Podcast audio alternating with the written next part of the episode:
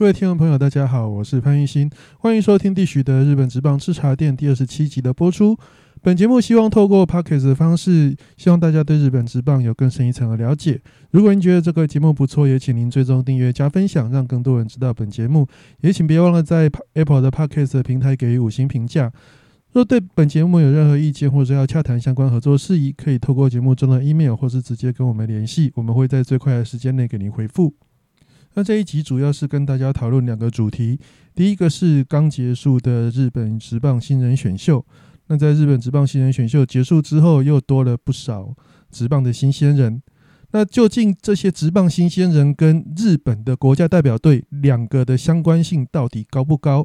那这是今天在节目中要和大家讨论的一个重点。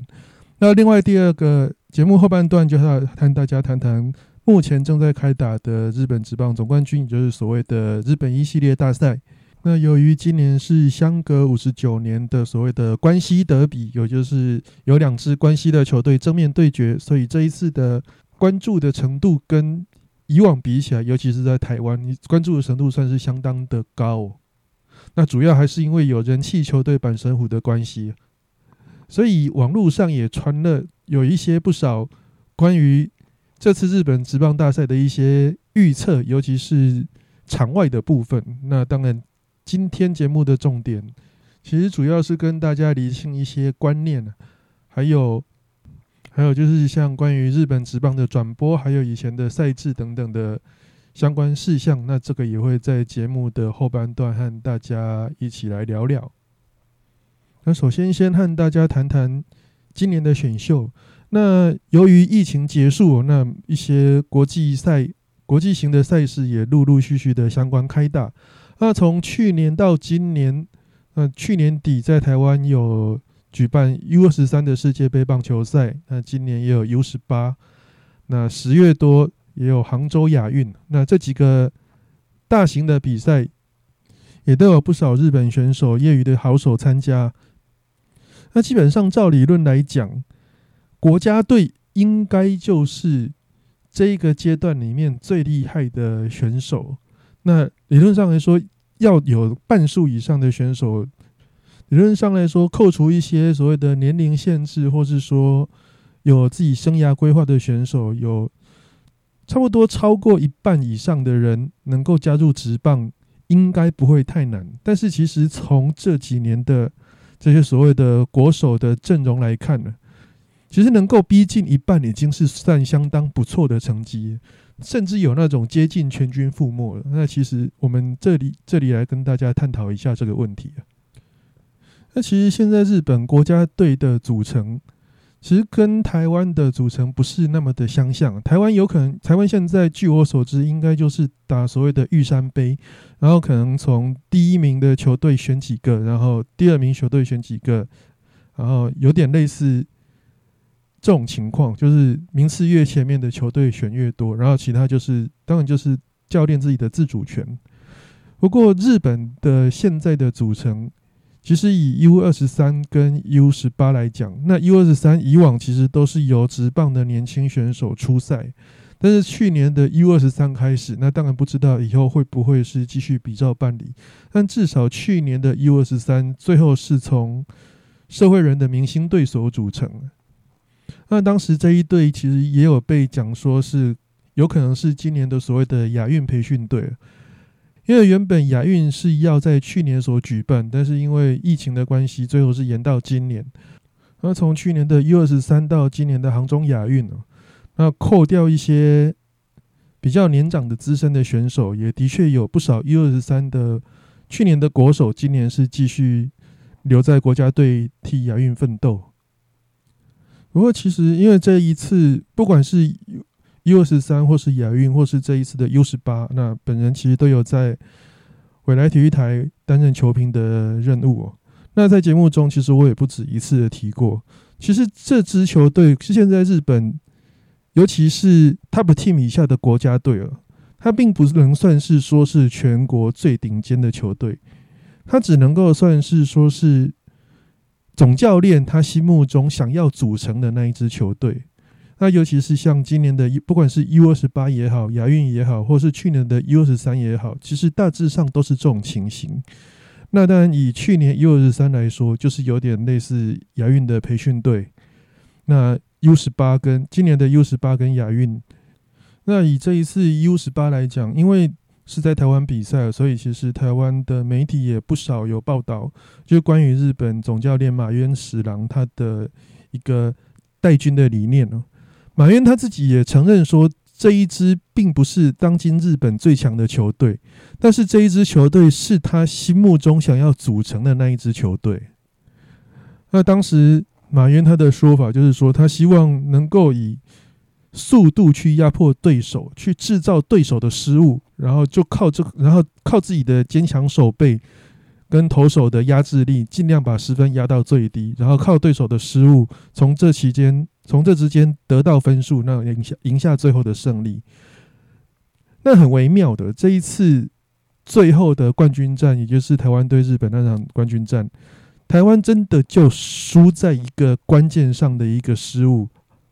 不然，其实以这一次的实力来讲，台湾绝对是在日本之上。如果说两队打个七战四胜制，我想台湾应该会赢比较多场。但是有时候比赛就是这样子，你只比一场的话，那马渊他的观念就是能够稳定才是最关键的因素。所以其实当时在马渊组国家队的时候。那当时的所谓高校四天王，那其中打者就包含了佐佐木林太郎、曾国惠还有佐仓霞十郎。那这三位选手最后都没有进到 U 十八的最终的名单，那只有当时是投手的大阪同印的前田优武有入选。当时其实就已经在日本的媒体就引起一阵讨论了，说怎么这几个炮手最后都没有入选国家队了？那当然马渊的说法就是。这并不是他想要组成的一个队形那当然，以总教练来讲，最后的成败论英雄。那以结果论来讲，当然他最后是拿下了冠军哦，拿下日本队队史上第一座世界青棒级的锦标赛的冠军哦。那这当然包括以前的世青赛跟 U 十八两个等级、两个赛事都算了。但是这些选手真的代表？他们就是日本的 TOP 嘛？那其实从选秀的结果来看呢，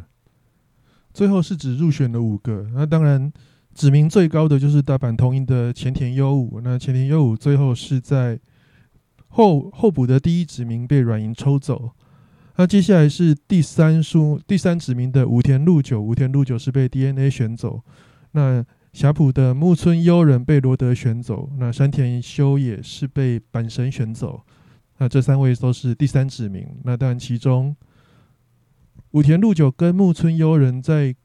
U 十八的时候都是所谓的二刀流投二刀流的选手，两个人都是又投又打。那武田当时是主投三场，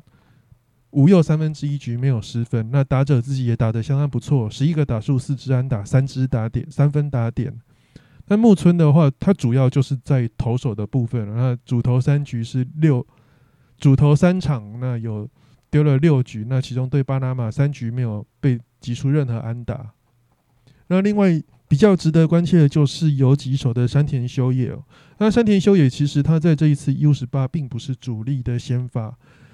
那一开始的游击先发是小林准祥，也是广陵的。那因为小林准祥在 U 十八对美国的那一场。发生冲撞有脑震荡的迹象，那所以接下来的比赛就是都由山田修也担任先发游击手。那虽然说打局率不是很理想，但是在 Super Run 对韩国战的时候，那是对韩是击出这一次大会日本队在 U 十八的唯一的一发全垒打。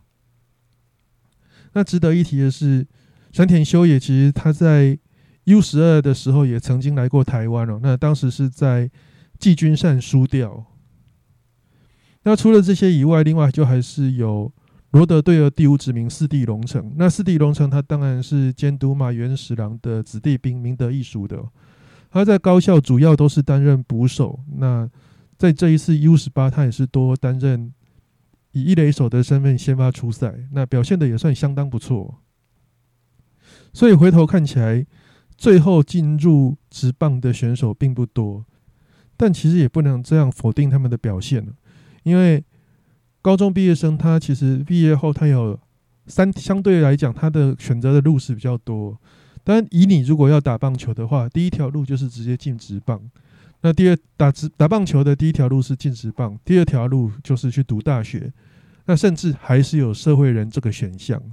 那当然，每一位选手都会有自己的生涯规划。如果说你的实力是在整个高校野球是处于前段班的话，那当然他会希望说就是直接进入职棒，那不要再去所谓的浪费时间。但也有人会觉得说，诶，他想要再去读大学，哦，不管是在学业方面或是在球技方面，能够透过这个大学的管道再更加的精进。而且大学除了打球之外，还有一些其他的知识可以再从学校去学习的。那这其实就是当时火腿队的斋藤佑树，他当时就是这样想的。所以，即便说他当时如果高中毕业就投入职棒选秀的话，以他当年的人气跟实力，应该也是第一指名没问题。但是他最后是选择了去就读早稻田大学。那当然也不是说每一个高中生想继续打棒球都是选择读大学，那也是有一些他。可能对读书就没有那么大兴趣，他可能会直接选择去社会人球队。那这一次在选秀会中被三队第一指名，那有号称本届社会人最强打者的杜慧龙辉，他其实就是一个例子。那杜慧龙辉其实他在十五岁 U 十五国中三年级的时候，也就是日本的中学三年级，就已经入选过日本的 U 十五国家代表队了。但是他在横滨高的时候，刚好遇到学校那几年的表现并不是很理想，那导致他没有在全国大赛有很多的亮相机会。结果最后他是在当年的选秀落选。那落选后的都会龙辉，他是选择去 ENEOS，也就是社会人球队。那三年后再度挑战选秀，那今年最后是被三队同时第一指名，最后由第由他的最想进的。地缘球队横滨 DNA 的三浦大辅抽签抽中他，那都会龙辉也在选秀被抽中的那一瞬间当场泪洒现场。那这个泪洒并不是说很难过，而是一种喜极而泣。但是从他之后的表情，我完全可以看得出来，他其实最想进的是横滨队。虽然说在这一次选秀一开始先放话要选杜会的其实是中日龙队，那这当然是题外话。那回到刚刚的所谓的国家队进入职棒的选手，那刚刚谈完 U 十八，接下来就是要谈去年的 U 二三。那去年的 U 二三，在去年的职棒选秀会上，就有一个已经先被先行加入职棒，那就是本神虎队的富田莲。那富田莲当时是 U 二十三日本队的王牌投手，那最后他是以第五指名加入阪神虎队。但是日本职棒的社会人要加入职棒，其实是有一些限制。那它的限制就是说，如果你是高中毕业加入社会人的话，你必须先为那支球队效力三年，三年过后才能够加入职棒。那如果说你是大学毕业生的话，那你必须要再等两年。那其实，在去年转播中，我其实当时我就点名两位投手，一个是富田莲，那另外一个是全田流成。当时我是认为这两位选手是比较有可能被职棒的球队青睐啊。那当然这也不完全是我自己的观察了，因为毕竟我对日本业余棒球这一块并不熟，而是从一些所谓的日本的选秀分析网站去看了。那其实大部分有提到的就是富田莲跟全田流成这两位选手。那富田莲虽然说他年纪比较小，但是他是。高中毕业后就加入社会人，所以他其实就是高中毕业后待满三年。那这个三年刚好是在去年，所以去年富天年就可以参加职棒选秀，那加入阪神虎队。那全田流程就不同，因为全田流程他是大学刚毕业一年，啊加入 TDK，所以去年只是他的第一年，所以依照规定，他去年没有办法参加职棒选秀。那今年。很幸运的，他在最后关头被欧力士以第七指名选走。那其实很有趣哦。那全田流程据新闻报道指出哦，在选秀欧力士选中他的那一个瞬间，其实全田他自己不觉得他今年会被职棒球团相中。那那时候他其实是在宿舍在晾衣服，结果队友跑过来通知他说：“哎，欧力士选走你了，你以第七指名加入欧力，被欧力士挑走。”那当然他自己也是相当的开心的，因为毕竟去年 U 二十三全田流程他是那一届的最后日本队夺冠的最后的 MVP。那当时富田连也是当那一届的最佳投手。那大家或许会觉得说，这种情况好像有点奇怪，怎么会？因为一般大家对选职棒选秀的印象，就是那些有可能被被职棒球员指定的选手，通常球团都会或是学校都会为他安排一个类似记者会的现场，然后可能是在大礼堂或者在一个会议室，然后所有人就盯着选秀的画面看，然后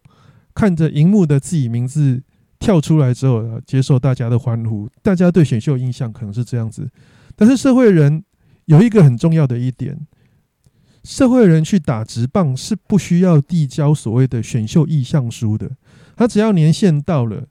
那只要有球球队想要选你，球队就球队就可以直接指名你了。所以这就导致说，有些热门的选手，当然像杜慧龙辉这种好几队注目他的，他这个当然球队一定会替他安排所谓的记者会啊。那像全天流程。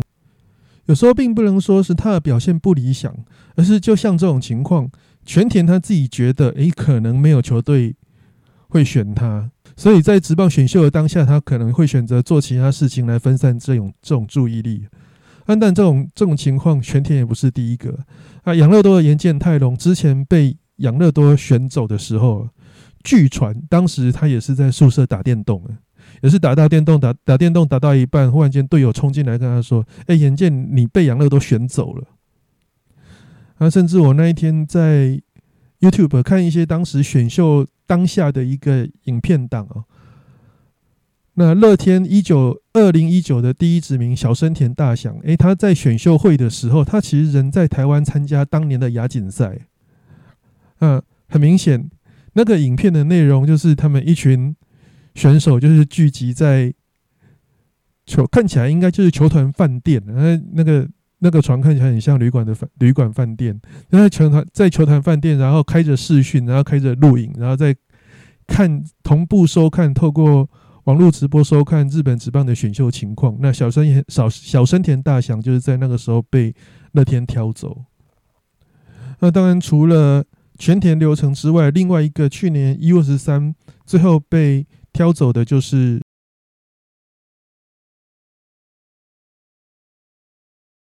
Loki Tekuno 的泽柳亮太郎，啊，他是被软银队以第五指名顺位挑走。那泽柳其实在去年的 U 二十三表现的也算相当不错，他算是跟全田流成两个人就是主投第六局跟第七局，因为当时的 U 二十三的赛制也是七局，就是两个人的所谓的日本队的胜利方程式。所以整个 U 二十三最后是那一届最后总共有三个人加入职棒。那因为社会人的缘故，就刚刚有提过，社会人其实不需要递交选秀意向书，不管你几岁都有可能被选走。那这就是我们接下来要谈的，就是这一次亚运的名单，最后只有一个人顺利加入职棒，那就是投手森田俊哉。森田俊哉他最后是被巨人队以第二指名顺位选走。那森田俊哉其实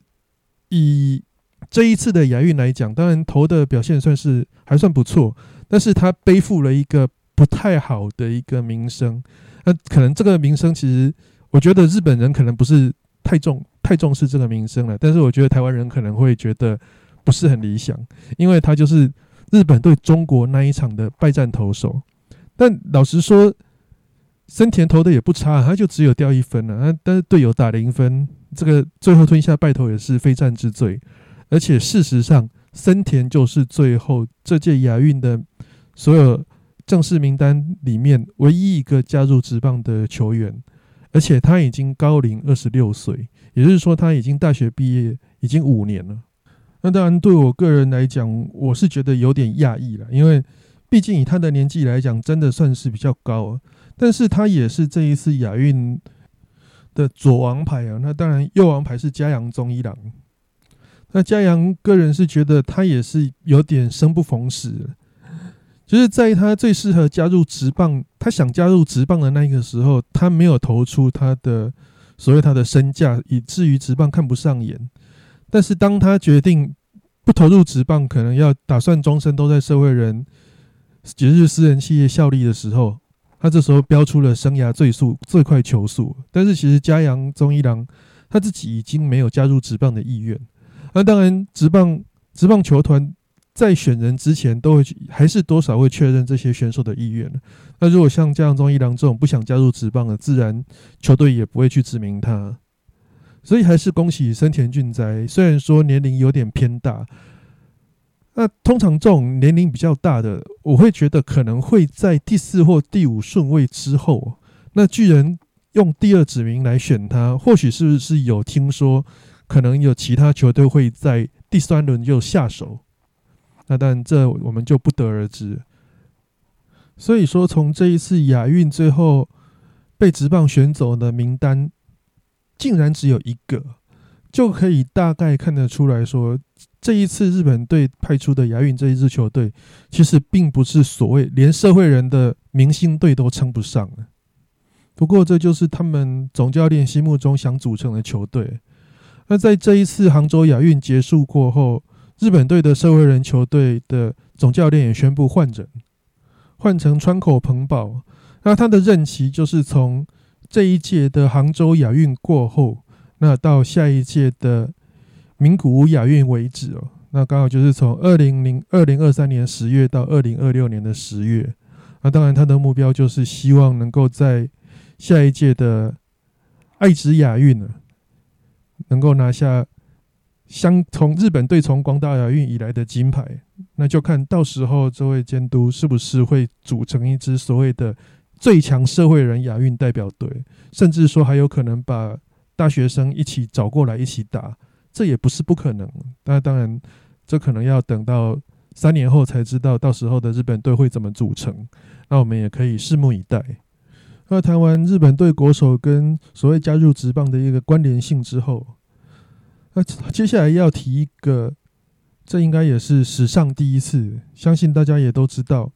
日本职棒养乐多燕子队东京养乐多燕子队这一次在选秀育成第一指名选了一个英歌工商的投手徐祥胜。那为什么会选他？除了看好他未来的表现之外，最主要的还是因为。他的母亲是日本人，而且他同时有日本跟台湾的双重国籍。那依据媒体报道，因为现在富邦的投手教练罗曼以前是待过养乐多的投手，以前待过养乐多担任投手。那他其实一直有在和养乐多国际部保持一个联络，因为当时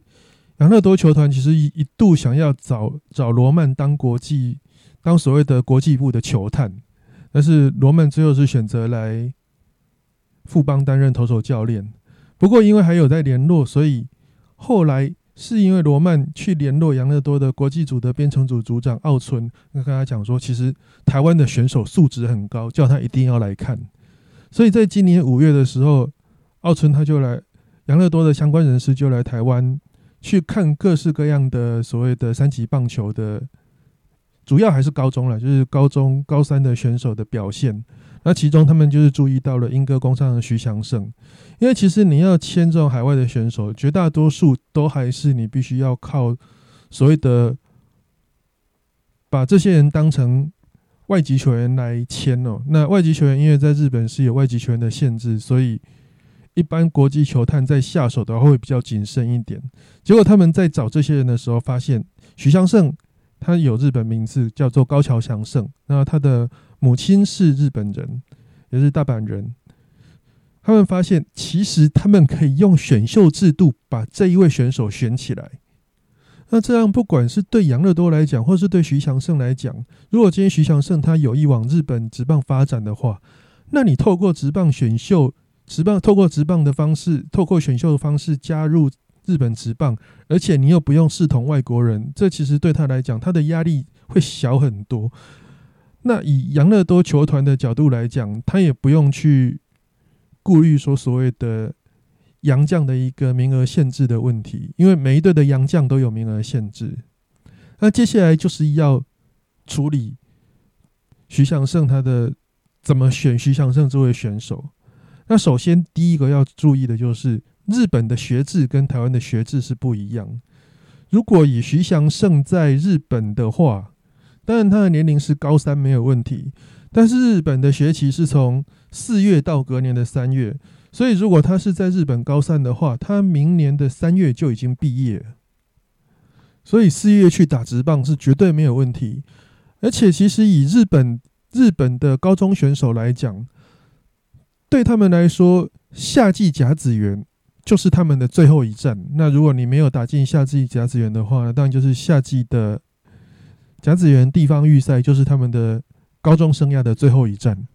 那接下来就是所谓的九月开始。虽然说他们还是高中高中生的身份，但绝大多数的选手在这时候都会选择退社，就是离开球队，就是算是一个完全的交棒。所以一般来讲，秋季大会去打的，通常都是以高一、高二生为主，甚至说，包括在年底的国体，也都是以高二生为主。那当然，有时候有些高三生可能还是会去打，是在还没有被职棒选走，或是还没有跟职棒球队签约的时候。那如果你跟球团签约之后，那是绝对不能打，因为职棒跟业余的界限是划分的相当清楚。那当然，台湾这部分也一样啊。那以徐强胜被杨乐都选走的话，如果以原本的日本职棒规定，就是如果你高中生和职棒球员被职棒球员选走的话，那职棒球队对你的保留预约权可以保留到隔年的三月，也就是说，在隔年三月你毕业之前，你一定要跟这位球员跟他的合约是一个确定的状态。如果你到明年三月还没有办法跟这位球员，完成所谓的缔结合约的话，那从四月开始，球团就不能够再和这位选手签订合约。那当然，其他球队一样也不能签了。但是因为台湾跟日本的学制又不太一样，因为台湾毕业是在六月，而在六月之前，其实还有不少所谓的高中高中的比赛要打。那以徐强胜来讲，其实现在。英俄工商在打的就是黑豹旗，那明年甚至还有一些其他的青棒联赛或是国家队的比赛需要打。那在这个情况，当然要徐祥胜提前跟养乐多签约，这是绝对禁止的。那当然，养乐多也想解决掉这个问题，所以在多方面的奔波之下，那当然就是除了日本职棒其他球团去协调之外，另外一个就是中华棒协这边的部分，也要去确认用什么资格。才能够让徐祥胜参加养乐多选秀，然后又不影响他在台湾的出赛资格的情况下，那让他在毕业后能够顺利的加入养乐多队。所以在日本这一边，先是在十月二十五号宣布他们修正了新人选秀会议的规章，就是学生的这一个部分。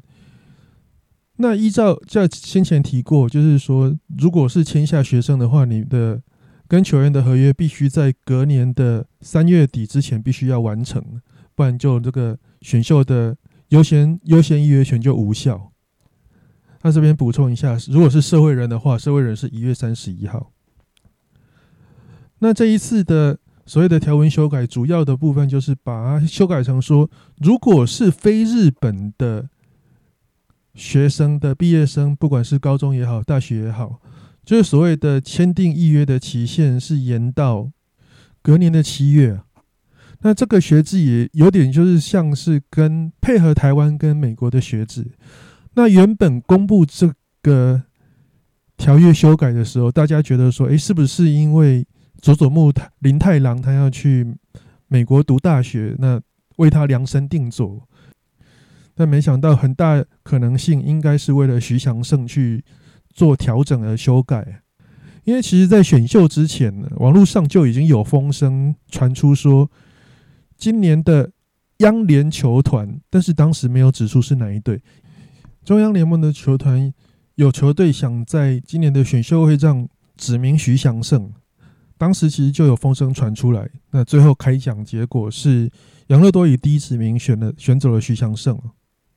那虽然说日本的选秀。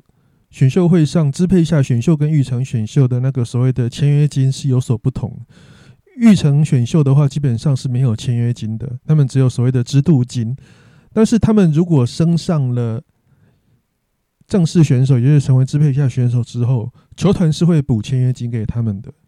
那徐祥胜这种有点算是特殊情况，就不知道到时候他会怎么这个签约金会怎么去计算了。啊，当然之前也有孙艺雷加盟火腿队，虽然他也是以签了玉成球员约，但是他的签约金其实是前段指名顺位级的，所以我想这个大家就不用太烦恼。相信亚多球团应该不会太亏待他。那有些人会说。诶，如果徐祥胜这个例子一开，那以后干脆以后大家都去参加日职选秀就好了，那是不是就可以规避所谓的那种高中高中就提前和职棒球员签约哦？你只要有个意向书就可以去绕过这个所谓的不和职棒球员签约的这个不和职棒球队签约的这个限制。但老实说，这也有一个盲点。你说，诶，日职可以这样，那其他国家可不可以这样？但问题，你要参加日职选秀，你第一个先决条件是你必须要有日本血统，甚至你要有日本国籍。当然，以现在的台湾三级棒球的选手来讲，我相信很多人如果去参加日本职棒选秀，应该都可以获得不错的指名顺位。但是，光是有日本国籍这一个条件，可能就很多人就过不了。所以，我想也不用太烦恼这件事情。下一次会有这个情况，可能又不知道要多久之后。那谈完了选秀的部分，接下来是要谈谈今年的日本职棒总冠军战。那因为今年是阪神跟欧力士，那这两支球队都是关西球队，所以这个所谓的相隔五十九年的关西德比，在整个媒体圈上就相当的引人注目。不管是日本媒体或是台湾媒体的部分，虽然说这种所谓的。关西德比，也就是说，一个国家的职棒的最后的冠军战是由最很接近的两支球队在做最后的冠军争夺。但主要是因为阪神虎是一支全日本的相当巨人气的一支球队，大家在在讲巨人阪神，巨人阪神，几乎就是你谈到日本职棒，你就只想得到这两支球队。所以这也是今年关西德比为什么如此的轰动的原因呢？那也因为这样子，所以其实台湾的一些媒体就会开始去翻译一些所谓的日媒的报道，或是去日本的留言板去找一些留言来把它翻译成中文来报道给大家。那其中有一个就是讲到就是他们的座位的问题。那这一次因为阪神虎它是中央联盟的人气球队，而欧力士其实在太平洋联盟并不是一支人气球队。而且长期以关系球队来讲，大家想到的第一个想到都是阪神，而不是欧力士。所以大家会在想说，如果今天是在金瓷巨蛋打总冠军战的话，打日本一的话，是不是阪神球迷会比欧力士还多？而且这一次的座位划分，那跟例行赛是不太一样。那当然，本来总冠军战的座位安排方式跟例行赛就有所不同。因为总冠军战的票务是由日本职棒联盟负责，而不是球队自己啊。那就有人注意到，这一次欧力士他们的金瓷巨蛋主场，他们把所有的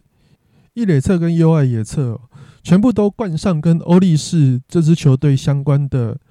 名称哦。像说一楼的部分，就是他就把它改成 Buffalo's 一垒 A 指定席 Buffalo's 一垒 S 指定席。那当然，水中文就是水牛 A 指定席，水牛 B 指定席。那楼上就是所谓的 BS 上层指定席，还有 BS 外野上层指定席。那 BS 当然就是欧力士的简称。那一楼的位置就是吉祥物，欧力士的吉祥物水牛嘛，Buffaloes。那当然，它的意思就是很明显，就是希望欧力士至少能够守住自己的主场这一块，那不要让阪神队的人坐进来。那当然，这个情况，欧力士并不是第一个这样做。第一个这样做其实是杨乐多。杨乐多其实他在神宫的例行赛，而且他是在例行赛。例行赛他的一垒侧的部分呢，杨乐多是有应援 A A 应宴席跟 B 应宴席。那这两区是你穿其他队的球衣是不能进来加油的。他其实他有点，毕竟杨乐多的人气其实有时候跟广岛或是阪神这种客场活跃力很强的球队，你甚至气势有时候还会输他们，甚至三垒的位置会先卖完。那这个时候，一些阪神迷或是广岛迷，他们可能会买到一垒这边来。那球团为了保护自己支持球队的球迷的权益哦，所以他就是限限了画了这个限制，就是说你一垒侧的这个部分 A 指定席跟 B 指定席，你穿着养乐多以外的球衣是不能够进入的。那欧力士这一次其实也是比照办理，就是说你这一区，当然他是没有明讲，他明讲的其实只有右外野下层的所谓的欧力士外野应援席，但其实企图是相当明显，就是希望你们不要来这里做。那台湾的媒体有些媒体就说，哦，他们就去抄所谓的日本职棒留言板，或是说日媒的报道，就是有些板神迷他们会在网络上说，没关系啊，我们就进去啊，他们又能够怎么样？但实际上，这个论点是完全不对的，因为毕竟你球队这样规定座位，其实表示说他们的确是会严格执行。因为我本人在养乐多的神宫球场看球的时候，我就真的看过，就是你有穿别队球衣的的球迷，你只是经过那一区而已，就会马上被工作人员劝导离开，或是说请你把球衣脱下来。那我相信这种情况。在日本一这种场合，欧力士的金丝巨蛋的工作人员也是会去确实执行这些动作，而不可能说哦，让你本穿着板神球迷穿板神球衣的球迷直接进去。那我讲句玩笑话，会在留言 会在所谓留言板上留这种言的人，通常是买不到票的人。那当然，最后因为总冠军战第一场、第二场也都打完了，那依据现场的。有朋友有去看这两场比赛，依据他们的回报，第一场欧力士欧米欧力士的球迷跟本身的球迷比，大概是六比四，欧力士的球迷还是多了一点。那那当然第一场是山本游生可能有点关系。那第二场比赛差不多也是一个差不多是六五比三五的情况。那因为第二场比赛是欧力士赢球，所以。那一般知道欧力士赢球的话，其实他们的观众有时候会拿毛巾起来庆祝，而且他们其中一个就是得点圈的加油方式就是跳毛巾舞。那当然在内野的话，你是不能站立应援，但是你坐在座位上，手跟着摆动跳毛巾舞是可以的。其实很明显可以看出，其实三垒侧也是客队的那一方面会跟着做毛巾舞的，其实还不少。那这其实也证明了一件事哦，板神明说要把一垒侧，要把金瓷巨蛋的一垒侧攻占，其实就是说说而已。那也因为售票方式的关系啊，因为本职棒总冠军战售票，他们是依照球队的主场是先行，他们有一个先行的门票抽选的一个制度哦，就是在你还不确定你的对手是谁的时候，他们就已经开始抽票，而且这个抽票是。除了客队应援席，也就是左外野的下方那一块之外，其他的区域全部一起抽，所以绝对一定会有欧力士的球迷会抽到三垒侧去，或者是说抽到左外野的上层去。如果他的票没有脱手的话，那当然他当天比赛他就是坐在三垒或是坐在左外野上面。所以当天晚上的报纸就很有趣哦，以亲近阪神的报社的那个新闻媒体 Daily，他就说哦。板神迷很厉害，几乎把三垒都坐满了。然后其他媒体就写说，欧力士很厉害，他们把一垒守住了。就是当然说看起来可能是五五分了，但是在得分的时候就很明显，三垒方向其实都还有混一些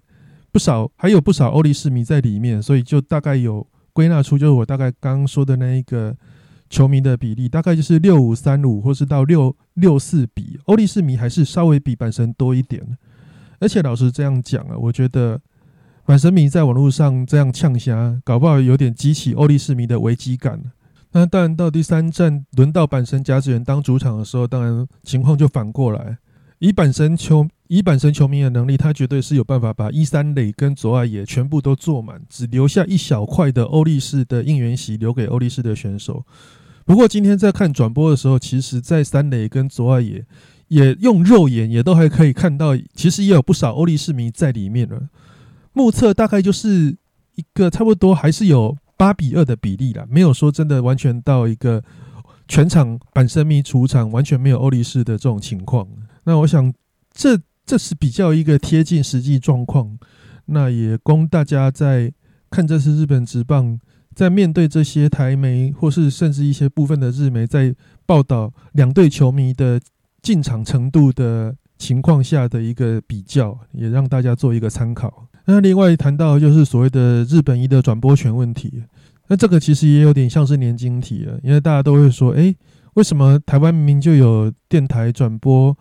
杨联的全主场比赛，但是为什么总冠军战杨联主场的部分并没有转播？那是因为总冠军战也是日本一，它的转播权是在日本职棒联盟手上，而不是在球队手上。如果你今天要播日日本一的话，你要谈的，你要去谈转播权的对象是跟日本职棒联盟谈，而不是跟球队谈，或是说球队委托的平台，也就是太平洋联盟 TV 跟他们谈，完全不是这么一回事那也因为明星赛跟总冠军战，日本一这是日本职业联，那就是日本职棒联盟它唯二的一个转播权在他们手上的比赛，而且关注度又高，所以那个转播权利金一定是水涨船高。如果你以台湾的电视台来讲，如果预算不够的话，基本上要看台湾的，要在台湾的电视上看到转播，难度是相当的高。那其他有机会看的，就是如果是有上卫星的话，台湾台湾这边是有机会接到日本卫星的易破，那你可以透过卫星装置来收看，透过卫星装置跟电视来收看日本冠军战，但是并不是每一场都有直播。那以前其实。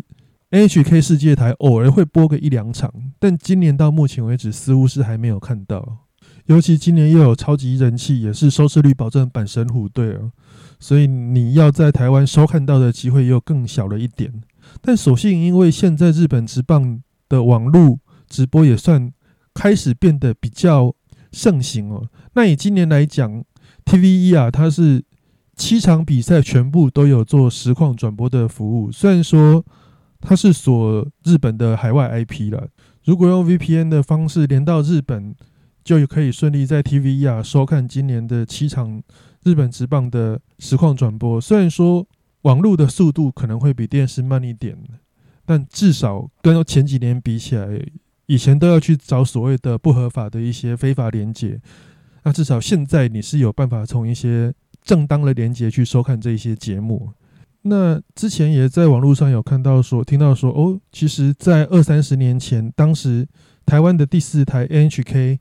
还看得到日本直棒的时候，当时每一场比赛都可以看到 live 现场直播，但实际上并不是这样。其实这个也是我很久之后才发现的。其实当时我们在 NHK 也是第四台的 NHK 上面看到的总冠日本的总冠军战，其实都是录影重播。也就是现在我们所谓的 delay life，因为在早期日本职棒其实几乎都是打五场的，因为他们在十月、十一月的时候天气都偏冷，所以他们当时不管是平日或是假日，全部都是打五场。